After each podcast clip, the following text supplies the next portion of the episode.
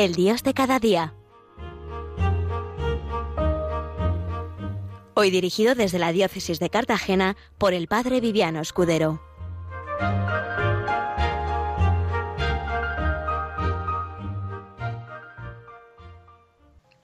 Bien, buenos días, queridos oyentes de, de Radio María. Aquí estamos un día más en el Dios de cada día y dispuestos pues a, daros noticias, como siempre suelo hacer, pues noticias que no escuchamos normalmente, los medios de comunicación y, demás, ¿no? Pero siempre eh, el directo lleva y, el, y la distancia entre un programa y otro, pues muchas veces a cambiar los planes, ¿no? Hay un refrán que dice que el hombre propone y Dios dispone, en este caso la actualidad.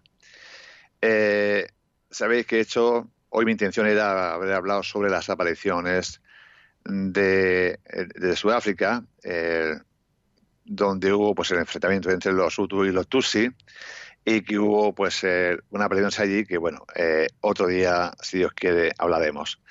Pero ante la actualidad, pues he querido rescatar un programa que hice el día 7 de agosto del año pasado, donde hice una serie de programas, eh, dos o tres seguidos, quiero recordar, sobre las historias, sobre lo que había sido la historia negra de la Iglesia, pero que yo definí pues la memoria histórica católica de cosas también que habían pasado y que era importante sacar a la luz. Eh, como decía hoy, la actualidad, eh, pues estamos viendo mm, las noticias, estamos viendo el, odio pues hacia los hacia Colón, hacia los reyes católicos un poco, eh, están derribando estatuas y demás, ¿no? Y se considera pues la reina católica junto con Cristóbal Colón como unos opresores, como unos destructores de culturas, etcétera, etcétera, ¿no? Y aquí me, gusta recordar la película de Apocalipto de Mel Gibson, de hace unos años, la cual yo no me canso de, ver, en la que ahí quiso reflejar lo que eran eh, las Américas antes de que llegaran los españoles. Bien, pues eh, como he dicho, en este programa aquí es el día 7 de agosto del año pasado, eh, hablaba sobre esto, ¿no? Y cómo a mí me sorprendía porque yo os confieso que lo ignoraba, que como eh, la reina católica, la reina, los reyes católicos, eh, pusieron, les concedieron unos derechos de trabajo a los indígenas, a los indios, de ocho horas. ¿eh? Algo que se aquí en, en, el viejo mundo, pues se consiguió pues después de muchas luchas entre los sindicatos y demás, ¿no? Pues mirad lo que la reina Isabel, la católica, se adelantó en su tiempo. Y como introducción, eh, leo lo que va a ser esta noticia, ¿no? Dice que ella en su testamento dijo lo siguiente, y no consientan ni den lugar que los indios reciban agravio alguno en sus personas y sus bienes, mas manden que sean bien y justamente tratados y si algún agravio han recibido, lo remedien. Esta fue la última voluntad de la reina Isabel que dirigió a sus súbditos en su testamento. Se trata sin duda de un deseo que choca con, la imagen cruel que la leyenda negra ha propagado del imperio español por todo el mundo. Y por mal que les pese a los seguidores de la propaganda antiespañola, los monarcas hispanos pues no consolidaron la conquista de América a sablazo limpio, sino gracias a un ejército de maestros y curas, que esto es quizás lo que más les duele, ¿no? Frente a quienes presentan, pues, a los descubridores y conquistadores del Nuevo Mundo como crueles genocidas y, demás. No hay historiadores que afirman que la ley de las Indias, que reglaron la vida de aquellas colonias, supieron el origen de lo que hoy conocemos como derechos humanos. Yo hacía referencia con comentario cuando hice este programa comparando lo que hoy se llama la eh, América del Sur, América Hispana, el español, con el norte, ¿no? Donde hoy vemos que está habiendo muchos emigrantes de allá y vemos como eh, pues la apariencia, ¿no? Tienen, son indios, mestizos, se hizo mestizaje y demás, ¿no? Donde no se destruyó ninguna cultura. La única cultura que se destruyó fue la cultura de la muerte. O sea, estas ofrendas que vemos hacía referencia a la película de Apocalipto.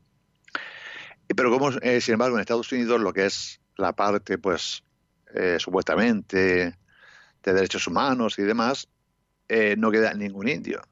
se exterminaron, y lo vemos en las películas del oeste, ¿no? Que llamamos de vaqueros y vemos cómo va y todos disfrutan cómo matan a los indios, ¿no? Pues bien, en el año 1493, el Papa Alejandro VI reconoce la propiedad de la recién descubierta tierra de nadie a los reyes católicos, a condición de que evangelicen a los nuevos súbditos. Pero muy pronto surge un debate en la intelectualidad española, alentando por la misma corona acerca de la licitud de obligar a todo el continente a pertenecer a un imperio con el que no había mantenido antes ninguna relación.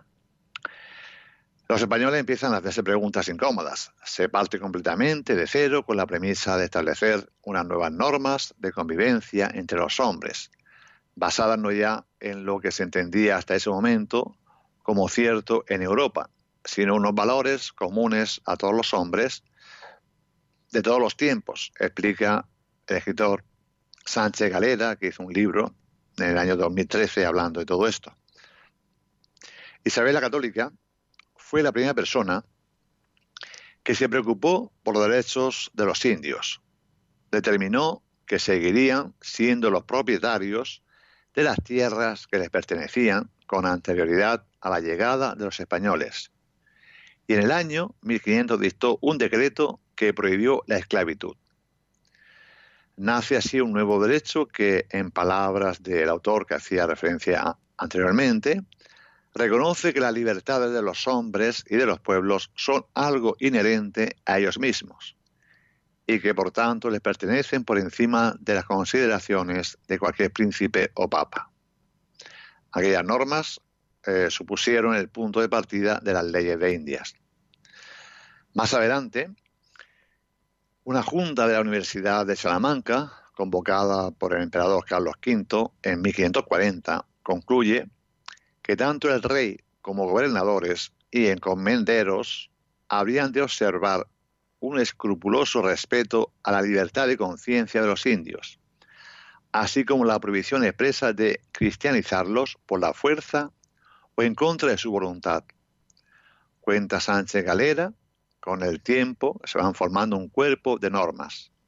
Las leyes de Indias que recogen, entre otros, los siguientes derechos para los indios la prohibición de injuriarlos o maltratarlos, la obligación de pagarles salarios justos, su derecho a descanso dominical, la jornada laboral máxima de ocho horas y un grupo de normas protectoras de su salud, especialmente de las mujeres y los niños. Eh, pues la verdad es que hoy eh, muchos eh, trabajadores no le llegan estos derechos muchas veces, ¿no? Imaginaos lo que se adelantó la reina Isabel a su tiempo con los derechos de las personas y de los trabajadores, ¿no? Es verdad que luego hubo pues sus excepciones, hubo gente que eh, pues no respetaba esto, pero claro, en aquella época no había internet, no había correos electrónicos y para que llegase unas noticias del nuevo mundo aquí y respuestas, pues se pasaba un tiempo, ¿no? Eh, es verdad que la, la Reina Isabel Católica había prohibido la esclavitud, pero como he dicho, acabo de comentar, algunos colonos se ampararon en las encomiendas para sortear las leyes que llegaban desde España y Europa, ¿no? Y obligaban a indios a realizar trabajos forzados. De todas formas, los indios fuera de ser uno desposeídos, son propietarios de pleno derecho de aquellas tierras que trabajan y de rendimiento de las mismas, pagando pues un tributo o servicio a su encomendero, quien a su vez tiene obligación de protegerlos y cristianizarlos. Ya en 1518, una ley establece ya que solo podrán ser encomendados aquellos indios que no tengan recursos suficientes para ganarse la vida, así como que en el momento en que fuesen capaces de valerse por sí mismos, habrían de cesar en este régimen. De todos modos, Carlos V da una estocada mortal a la institución con sus leyes nuevas de 1542, que limitan sobremanera las situaciones en que se podía poner en práctica. En cualquier caso, la actitud de los monarcas españoles contra la esclavitud fue decidida. Isabel la Católica y el emperador Carlos V promulgaron decretos que vedaban esa práctica y si bien es cierto que Felipe II se deja presionar por los colonos del Caribe haciendo concesiones especiales para Puerto Rico y la Española. Poco más tarde vuelve a dejar clara su repulsa hacia este tipo de institución, prohibiendo una vez más la esclavitud e incluso haciendo extensiva dicha prohibición a la incipiente importancia, importación perdón, de esclavos negros, explica el autor. Luego, pues hubo, como he dicho al principio, eh, la línea negra que pesa sobre España. Y hoy actualmente porque parece como que se quiere destruir, como que se quiere, ¿no? Como he dicho antes, pues eh, tirando las estatuas de, de, la, de Colón y demás, ¿no? Pues eh, decía, sigo hablando sobre lo que escribe este historiador, Dice que el imperio español no pudo consolidar su conquista de América, no fue gracias a las armas, como decía al principio, sino fundamentalmente gracias al clero y a los maestros y educadores. Si bien los primeros escritos de los descubridores españoles describían a los habitantes de aquellas tierras como eh, un pueblo angelical cuya aparente ingenuidad hacía presagiar una fácil y pronta civilización y pronto aquellas poblaciones resistieron armadas a los abusos de los primeros colonos, estallando así diversos enfrentamientos bélicos, etcétera, etcétera, ¿no? Pero fue Fernando el Católico el que encarga entonces un estudio jurídico-teológico al dominico Matías de Paz y al jurista Juan López de Palacios, quienes concluyen que la guerra contra los indígenas solo será justa cuando sus caciques y jefes prohíban la libre conversión de sus súbditos, o bien sea menester el desterrar inhumanas costumbres que se niegan a abandonar, como el canibalismo o los sacrificios de personas a los dioses. Que hago tercera referencia a la película de Apocalipto de Mel donde se ve esto además muy crudamente. Pero dado que pese a las limitaciones fijadas desde España, en muchas ocasiones se recurría a las armas sin que se hiciese falta una real orden, etcétera, etcétera, etcétera. Pues ya todo esto pasa los años y pacificado ya el continente en 1573, Felipe II pone fin a la lucha armada en América y confía sus mayores y más ricas posesiones a un nuevo ejército compuesto, esta vez a base de frailes y maestros. Comienza la verdadera y definitiva conquista de América. Bien, pues vamos a, como vamos a cambiar de tema, en la segunda parte del programa, eh, escuchamos unos minutos de música que viene a bien con el tema de hoy.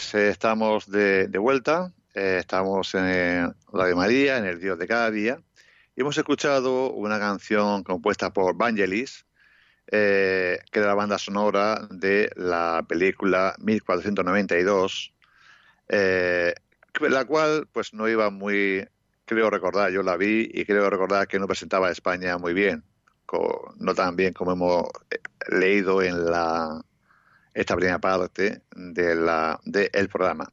Hay una canción, o sea, una interpretación, una versión de esta canción de Evangelis, que yo la encontré ayer, eh, por casualidad, que si queréis podéis escucharla. Eh, es esta película de La Conquista del Paraíso, pero con letra que la canta Nati Valdominos en YouTube, que yo me, me ha gustado. O sea, lo digo por si queréis escucharla, no solamente esta versión, sino una versión en castellano, en español. Bien, por esta segunda parte quería tocar algunos temas de eh, bioética. Bioética que eh, alguna vez he hablado de esta página de bioética de, de, Valencia, a la cual pues os podéis suscribir porque envía noticias interesantes y actuales de todo lo relacionado con la bioética, ¿no? Eh, la página web es observatoriobioética.org. Voy a leer unas noticias que me mandaron en el último boletín, pero no os asustéis porque al principio vemos que va en contra de lo que podemos pensar que es la Iglesia Católica, pero porque eh, hacen presente la noticia y luego ya pues comentan lo que es o no es o, o no coincide con nuestra fe y con nuestra moral, ¿no?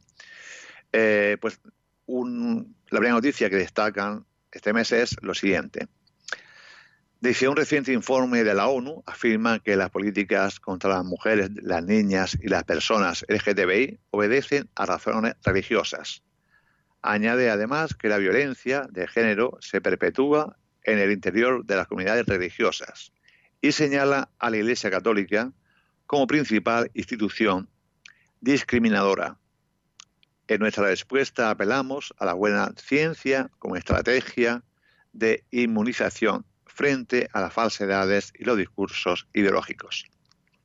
También se comenta la puesta a punto de un nuevo sistema para el transporte de vacunas que posiblemente permitirá facilitar su acceso a los países en vías de desarrollo. Aquí eh, prefiero callarme y no hacer ningún comentario. Bien, pues decía, eh, esta es la que mm, puede a lo mejor llamar un poco la atención, pero eh, os digo que al final eh, dice lo que es o no es católico, ¿no? O es o no es moralmente aceptable.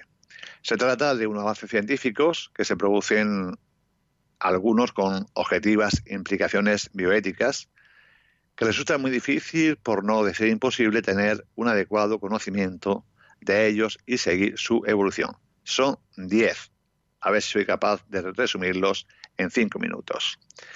Eh, estos avances científicos, uno se llaman los bioplásticos, para una economía circular. El poder utiliza bioplásticos biodegradables, puede ayudar a solucionar el gran problema de los residuos que estos producen, que en 2014 fueron 311 millones de toneladas. Por ello aparece de gran interés el que se puedan desarrollar bioplásticos a base de celulosa y lignina, que al parecer resultan muy prometedores para resolver el problema que se comenta. Segundo, robots sociales. Los robots están cada día más avanzados e irán ganando presencia en nuestra vida. Estos avances de inteligencia artificial han hecho posible que se puedan trasladar conocimientos psicológicos y neurocientíficos a algoritmos que permitan a los robots reconocer voces, rostros y emociones, interpretar el habla y los gestos, responder a señales verbales y no verbales complejas. Sigue más adelante, pero si queréis verlo ya os he dicho dónde podéis verlo. Tercera, tercer punto. Lentes diminutas como mini dispositivos que podrían reemplazar al vídeo en los componentes ópticos, lo que permitirá reducir sustancialmente su coste. 4.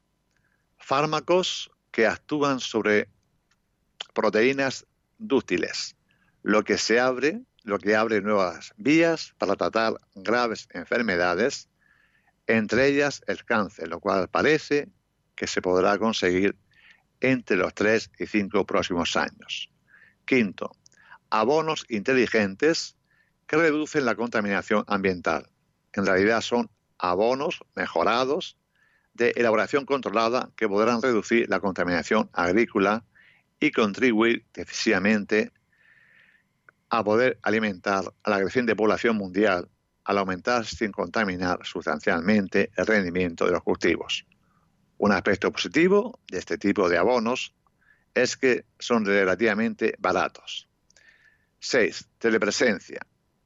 Telepresencia colaborativa que permite a los participantes en reuniones virtuales sentirse, atención, como si estuvieran en el mismo espacio físico, hasta el punto de poder sentir el roce de los demás.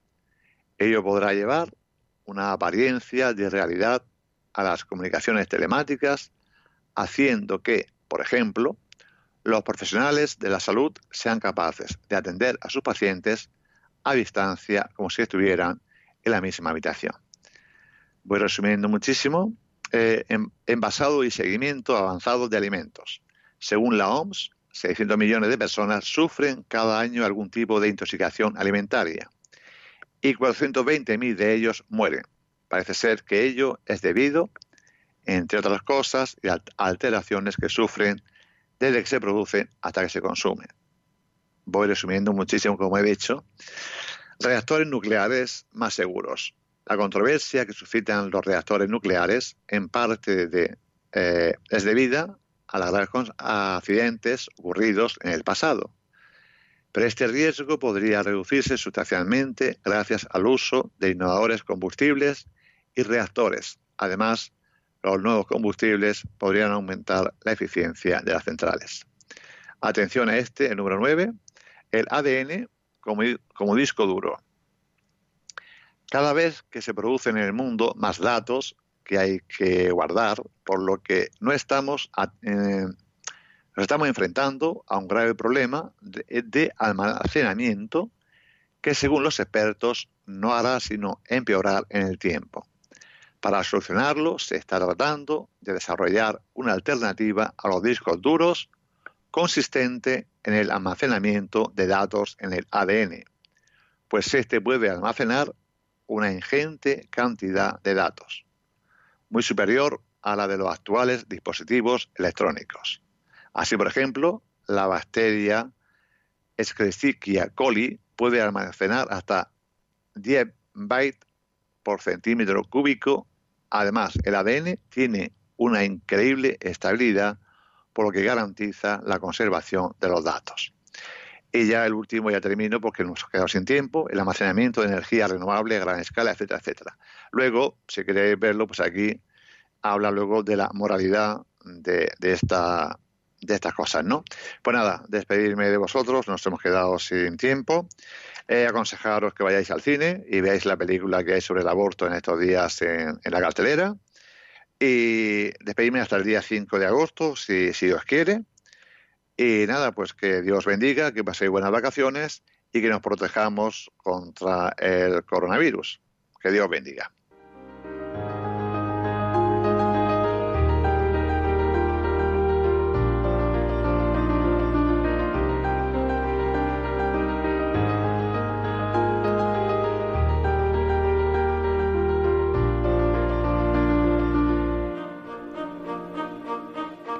Finaliza desde la diócesis de Cartagena, El Dios de cada día, con el Padre Viviano Escudero.